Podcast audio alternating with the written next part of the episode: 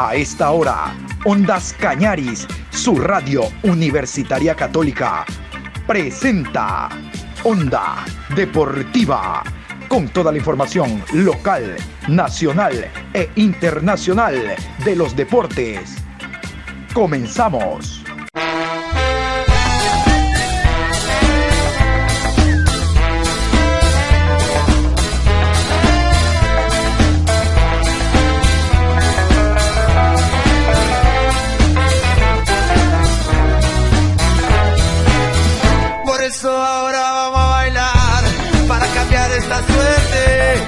Sabemos gambetear para ausentar la muerte. Vamos a bailar para cambiar esta suerte. Si sabemos gambetear para ausentar la muerte. Hola, buenos días Patricio, ¿cómo está usted? Aquí estamos en esta mañana de jueves, jueves Patricio, jueves 29 de abril, programa 724 a lo largo del día. Ayer hubo fútbol, fútbol de Suramericana, fútbol de Copa Libertadores, suertes dispares para los cuadros ecuatorianos, pero yo voy a comenzar con esto. Aunque, bueno, ya estamos pasadas las 9 de la mañana, no hay un pronunciamiento oficial aún, es un hecho que este fin de semana, entre sábado, domingo y lunes, se va a jugar la décima fecha de la Liga Pro. Es un hecho. ¿Por qué? Porque eh, si bien todavía no hay un comunicado oficial ni del Comité de Operaciones de Emergencia ni de la Liga Pro, extraoficialmente le cuento el día de ayer a través de las distintas ruedas de prensa donde estuvo presente Ondas Cañaris. Ondas Cañaris estuvo presente en Perú con el partido Melgar ante el conjunto de Laucas, estuvo presente en Guayaquil en el encuentro Emelec ante el conjunto del Bragantino y estuvo presente en Guayaquil en el Monumental en el encuentro Barcelona ante The Strongest. El denominador común fue en las ruedas de prensa consultarle a los técnicos, oye, ¿y cómo vamos a hacer este fin de semana que hay fútbol? Porque el día martes Barcelona juega con Boca y el Emelec juega la próxima semana en Colombia ante el equipo del Deportes Tolima y Aucas tiene también su partido como local. ¿Cómo van a ser eh, los encuentros que hay este fin de semana? ¿Juegan contra un equipo venezolano? ¿Cómo van a ser? Es porque ya los directivos conocen de que va a haber fútbol el fin de semana y hay que comenzar la planificación. Reitero, sábado, domingo y lunes, fútbol, nuevamente la Liga Pro se reinicia. Se reinicia la Liga Pro con la fecha número 10. Usted ya sabe dónde lo escuchó. Aquí, en Ondas Cañar y su radio universitaria católica. Nosotros les damos el adelanto ya. Entiendo de que a media mañana y en horas de la tarde se va a oficializar de que el fútbol vuelve.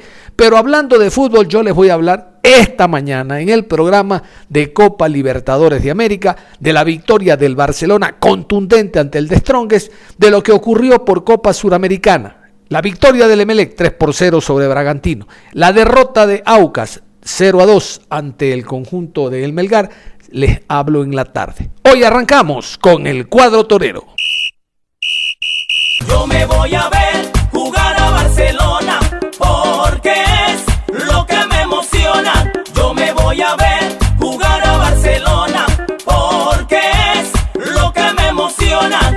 fuimos a ver jugar al Barcelona. Sí, señor, al Barcelona de Fabián Bustos que el día de ayer ganó, goleó y gustó. Esa superioridad, ese favoritismo que había en la previa, Barcelona el día de ayer lo consolidó y ratificó en la cancha.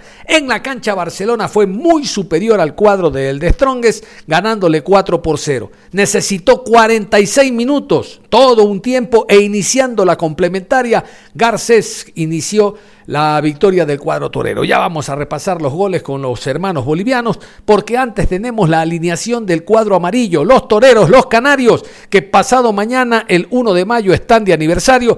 Vamos con la alineación de los 11 de Fabián Bustos.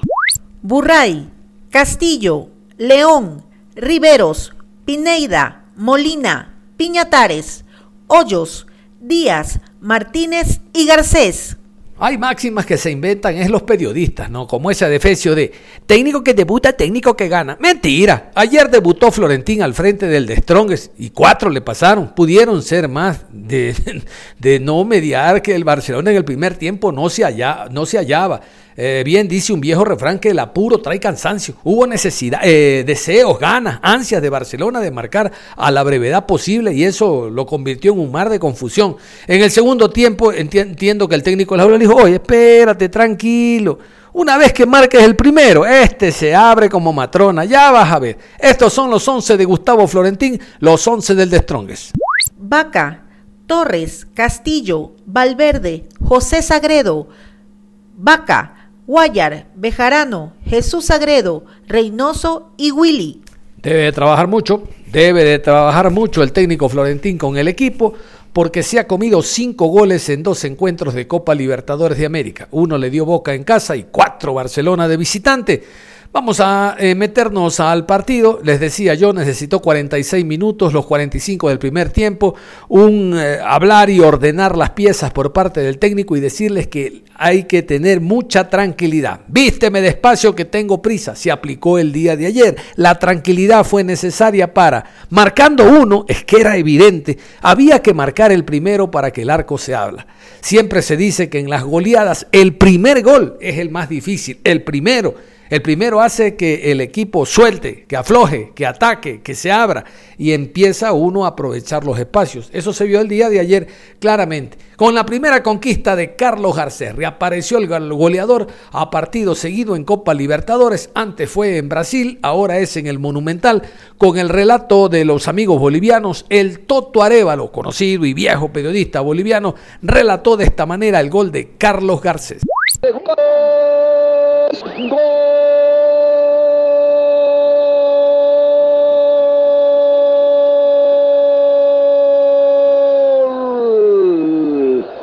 de Barcelona. Centro de Damián Díaz, pivoteo de Martínez y apareció Garcés al minuto, minuto del segundo tiempo. Anota el primer gol del partido. Garcés en el gol sorpresivo tan sorpresivo que sorprendió a Martín y todos que estaban dormidos, como los defensores del Tigre. Y al minuto, Carlos Garcés establece la primera cifra. Barcelona 1, 10 de 0. El eterno problema del fútbol boliviano, la concentración en el primer y último cuarto de cada tiempo, le termina pasando factura con una pivoteada perfecta dentro del área grande para que Carlos Garcés la agarre de volea, la pique al piso, le cambie el palo a Daniel Vaca que no tiene nada que hacer en el 1 a 0, está ganando el equipo ecuatoriano. Mario Pineida se encargó de marcar la segunda conquista para el Barcelona, un lateral que acompaña, un lateral que va al ataque, que toma rebotes, que tiene buen remate de media distancia. Ese es Mario Pineida. Aquí la segunda conquista del cuadro torero. Le quita la pelota, se va al ataque del equipo ecuatoriano. Balón para Daniel Díaz. Lleva el número 10. Dos que lo marcan. Díaz con la pelota. Gran maniobra. Tocó por la izquierda. No le entiende la jugada. El número 7. Hoyos. Insiste con este remate Pineira. La pelota va a la ¡Gol! ¡Gol de Barcelona! Y en Guayaquil, Pineira sacó un remate de zurda cruzado, rebotó en un defensor Stronges y la pelota cayó como un globo a espaldas del portero Daniel Vaca. Y en el minuto 21, Barcelona pone la segunda cifra, le gana Die Stronges 2 a 0. Ventaja y victoria del cuadro local. Reacciona Die Stronges buscando por lo menos disminuir las cifras en el marcador. La tercera fue obra del jugador Emanuel Martínez, elegido el jugador del partido. De hecho, estuvo en la rueda de prensa. Vamos a escuchar el relato de este gol de Emanuel Martínez, el argentino, que le está dando muy buenos réditos al cuadro amarillo. El segundo tiempo y Pineira a los 21 minutos del segundo tiempo, tras rozar la pelota en vaca, se acomodó en el fondo de las redes. Ataca el equipo de Barcelona, remate al arco, gol. ¡Gol!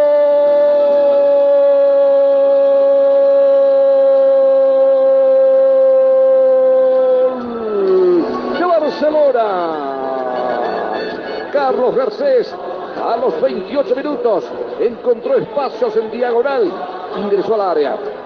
Vio que estaba adelantado el portero boliviano y sacó un rebate cruzado, aprovechando el desconcierto defensivo de Stronges y acaba de convertir el tercer gol del partido. Muy bien, Hay dos cambios en el equipo de Barcelona que ya empieza a manejar el partido con este 3 a 0 de los Fuentes. Ha ingresado Cortés por Hoyos y también ha entrado Quinones por Martínez.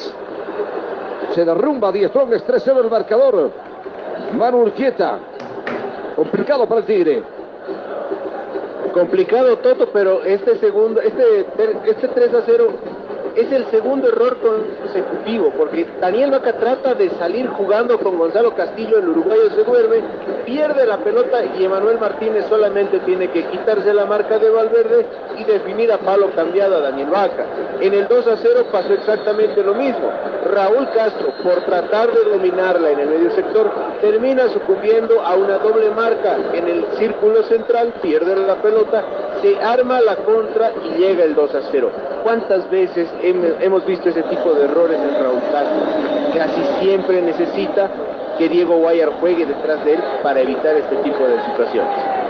Una pequeña confusión hubo por parte de los colegas bolivianos, decían que fue Garcés, no, no, no, Martínez fue el hombre, Martínez, Emanuel, el que marcó la tercera. Y la cuarta, salió Garcés, entró otro goleador, Gonzalo Maestriani, el ex Guayaquil City. También dijo presente e inscribió su nombre en Copa Libertadores, inscribió su nombre en esta goleada, anotando la cuarta.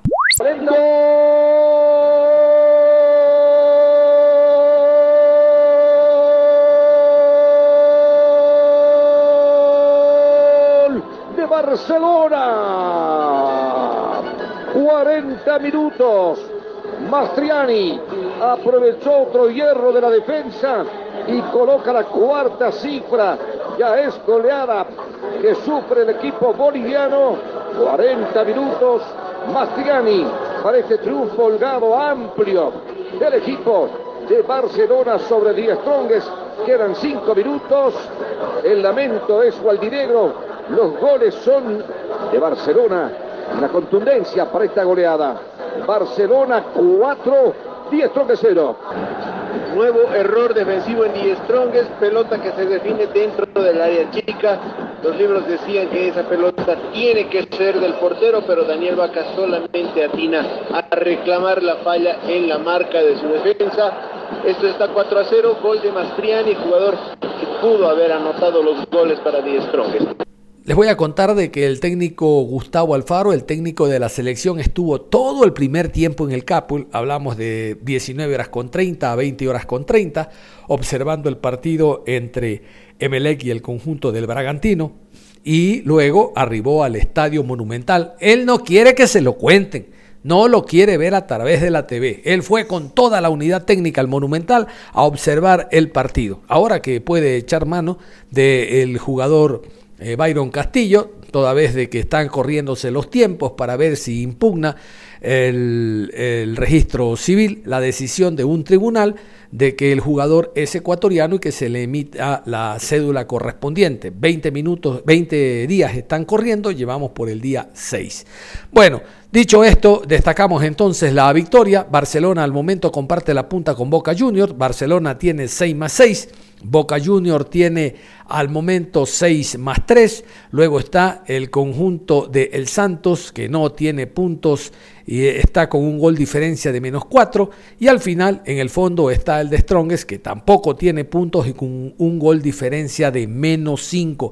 La próxima fecha, el día martes en Guayaquil, si hubiera eh, la posibilidad de que existiera público en el estadio con esta campaña del Barcelona, de seguro ya hoy viernes a esta hora, pasada las 9 horas con 15 minutos, se hubiesen vendido ya todos los boletos para llegar al Estadio Monumental. La propuesta que viene haciendo Barcelona es muy importante y creo yo de que en partidos como estos es cuando se ve el apoyo que le da la hinchada guayaquileña, raya ecuatoriana al cuadro más popular de este país, el Barcelona Sporting Club. Vamos a continuación con la rueda de prensa. Emanuel Martínez les decía, el jugador elegido como el más importante del compromiso, dijo esto después del partido.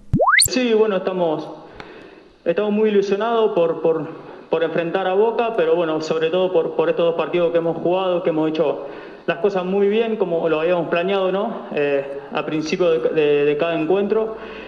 Hoy se nos complicó un poco por, por la manera de jugar del rival que se, se cerró bien en su arco, cerró bien los espacios, pero bueno, gracias a Dios le encontramos la manera y bueno, sabemos de que cada partido va a ser distinto y bueno, estamos muy ilusionados con, con el partido que se nos viene por delante. Emanuel, buenas noches. ¿Considera que esta victoria los deja bien ubicados para la siguiente fase? Bueno, considero de que son tres puntos importantísimos, que teníamos que hacer valer el, la victoria que nos trajimos de Brasil. Eh, tenemos que estar tranquilos y ser conscientes de que la Copa no nos tiene que sorprender nada, obviamente, porque cada partido es muy, muy difícil, eh, son torneos cortos de que cada detalle va a marcar la diferencia y bueno, creemos de que, de que es una buena victoria de cara a lo que, a lo que se viene. ¿Cómo viste al equipo rival dentro de la cancha en el primer tiempo y qué cambió en la segunda parte? Bueno, sobre todo vimos un rival que, que vino a hacer su trabajo, vino a cerrar espacios. Seguramente como nosotros analizamos los rivales, ellos también nos analizan a nosotros, saben de que, de que nos gustan esos espacios cerrados, de que, de, que, de que podemos encontrar pases filtrados. Se nos complicó un poco porque bueno, porque ellos hicieron bien su trabajo y después nosotros fuimos, fuimos conscientes de que, de que bueno, de que el, el entretiempo nos vino bien para ajustar algunos detalles y bueno, eh, pudimos encontrar bien rápido el, el, primer gol, que eso nos dio, nos dio un poco de aire y ya el partido se abrió. Un gol y una asistencia, un buen juego individual y colectivo. ¿Cuáles son los objetivos de este equipo? Bueno, gracias. Sí, objetivos eh, ir, ir, partido a partido, no descuidar tampoco el, torneo local, obviamente que es muy importante para nosotros. Sabemos de que tenemos una seguidilla de partidos importantes, de que vamos a necesitar de todos. Este, sin duda de que, de que el plantel está muy comprometido, eh, se trabaja en un muy buen ambiente, está, está demostrado, pero bueno, lo que decía un poco antes, es partido a partido, el grupo está para, para buenas cosas, pero lo que te marca son los resultados, así que por ahora venimos por buen camino. Pregunta, Emanuel, ¿cómo evalúas tu rendimiento en estos dos partidos de Copa Libertadores? Bueno, es difícil hablar de uno mismo, pero me estoy sintiendo bien. Eh, siento que soy importante para el equipo y eso al jugador le hace bien y le da confianza. Así que espero seguir de esa manera. Mucha felicidad en Fabián Bustos, el director técnico argentino, porque le están saliendo las cosas tanto en Liga Pro como en el campeonato local.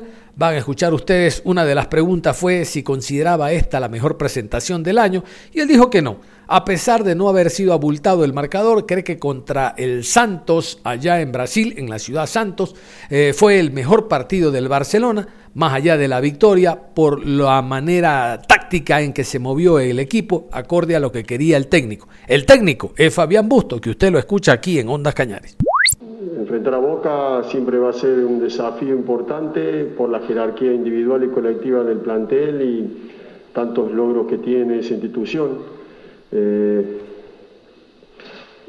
empezamos a analizarlo a partir de esta noche, obviamente hemos visto sus partidos y sabemos muy complicado, muy difícil, pero intentaremos hacerlo de muy buena manera sabiendo que también tenemos nuestros argumentos y que estamos pasando un momento positivo y eso nos da confianza, que no te garantiza nada, pero sí que, pero que, sí que, que queremos estar a la altura de, lo que ello significa. ¿no?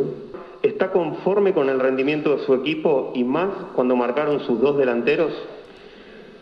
Bueno, siempre es bueno que el equipo crea situaciones, que, que podamos dominar a, los rivales en, dependiendo lo, el plan de juego que tenemos. Y también es muy bueno que los delanteros conviertan porque eso le, le hace dar confianza, le hace tener el autoestima alto y obviamente al haber sido delantero esa sensación la, he sentido que cuando convertís, eh, enfrentás los próximos partidos o el próximo partido con, con mucha más confianza. Así que es, es muy bueno que, que, le haya pasado eso a los chicos. ¿Considera que este ha sido la mejor expresión futbolística que ha tenido su equipo en el 2021? Bueno, es muy bueno el resultado o la diferencia que se ha logrado, pero me parece que que en Santos eh, tuvimos un partido muy bueno en, todo lo táctico que, el equipo hizo, en, la parte ofensiva, en la parte defensiva, por lo que significa el rival, por lo que significa Santos, por lo grande y importante que es. Eh, pero bueno, eh, también creo que por, por, el torneo local hemos hecho buenas presentaciones en el arranque del año. Durante el primer tiempo de Stronghead fue un equipo muy disciplinado defensivamente y eso hizo notar al equipo amarillo un poco ansioso. ¿Cuánto ayudó a haber marcado en los primeros minutos del segundo tiempo? Bueno, no comparto que, estábamos ansiosos, estábamos, eh, no estábamos tan finos, eh, el, mérito del rival también que hizo, como bien dice, un, muy buen trabajo táctico para anular nuestro movimiento, pero nosotros no estábamos finos y no estábamos ansiosos, estábamos eh, consiguiendo lo que queríamos, que era dominar el juego, manejar la pelota, poner mucha gente en ataque, pero nos estaba faltando mejores combinaciones y y poner eh, y crear más situaciones claras de gol, ¿no? Eh, algo que, resalto que tuvimos paciencia, que era la forma. El segundo tiempo les dije que teníamos que buscar esa misma, tener ese mismo funcionamiento, buscar nuestro movimiento, levantar el nivel de cada uno, que seguramente íbamos a tener mucha más chance. Y obviamente que cuando se abre el partido con un gol tempranero en el segundo tiempo, eh, la parte emocional crece y empezás a manejar el juego de otra manera. Realmente viven un gran momento tanto en la Liga Pro como en Conmebol Libertadores. El martes se viene Boca y el fin de semana el clásico del astillero. ¿Cómo pelear ambos torneos con este nivel? Bueno, primero gracias, segundo, primero jugamos el sábado por el torneo por Liga Pro, luego vendrá Boca, luego el clásico, así que hay que ir partido a partido tratando de recuperar fuerzas jugamos cada tres días, cuatro días, no hay que poner excusas, es lo que queremos, eh, es lo más lindo que nos puede pasar, pelear eh, todas las competiciones que, nos toque jugar, así que eh, ojalá podamos seguir manteniendo el nivel, tenemos un plantel no tan numeroso, pero sí parejo, entonces vamos a tratar de, ser competitivos en, los dos torneos y en algún momento, si tenemos que tomar una decisión, se verá que, cómo estamos en cada uno para, decidir. Hoy, por lo pronto, eh, estamos felices de, poder competir, de poder eh, pelear la Liga Pro y pelear la fase de grupo y tratar de pasar, ¿no? Ah, ¿Qué cambió el equipo del primer al segundo tiempo y cuáles fueron los cambios tácticos para poder encontrar el gol? Del primero al segundo tiempo no hubo cambios tácticos, lo que hubo fue intentar levantar el nivel individual, que eso levanta el nivel colectivo, eh, porque seguimos haciendo el, mismo fútbol que, nos caracteriza con la misma idea que tenemos, con las variantes tácticas que ya el equipo las tiene incorporadas, que es atacar por fuera, atacar por dentro, con desborde, con remate. La realidad es que creo que el segundo tiempo eh, levantamos el nivel colectivo, el nivel individual y pudimos eh, abrir el partido. Una vez abierto el partido empezamos a mostrar nuestra forma de jugar y, por suerte tuvimos efectividad. ¿Qué conclusión le deja la entrega demostrada del equipo en la segunda mitad?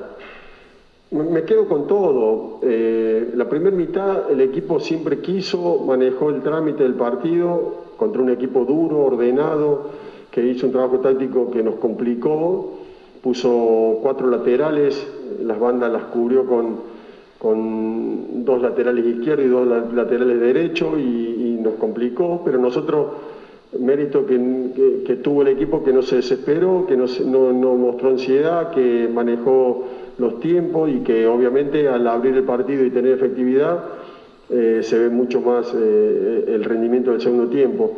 Pero en líneas generales siempre estuvimos en el control del partido. En el segundo tiempo, obviamente, con los goles eh, se justifica mucho más.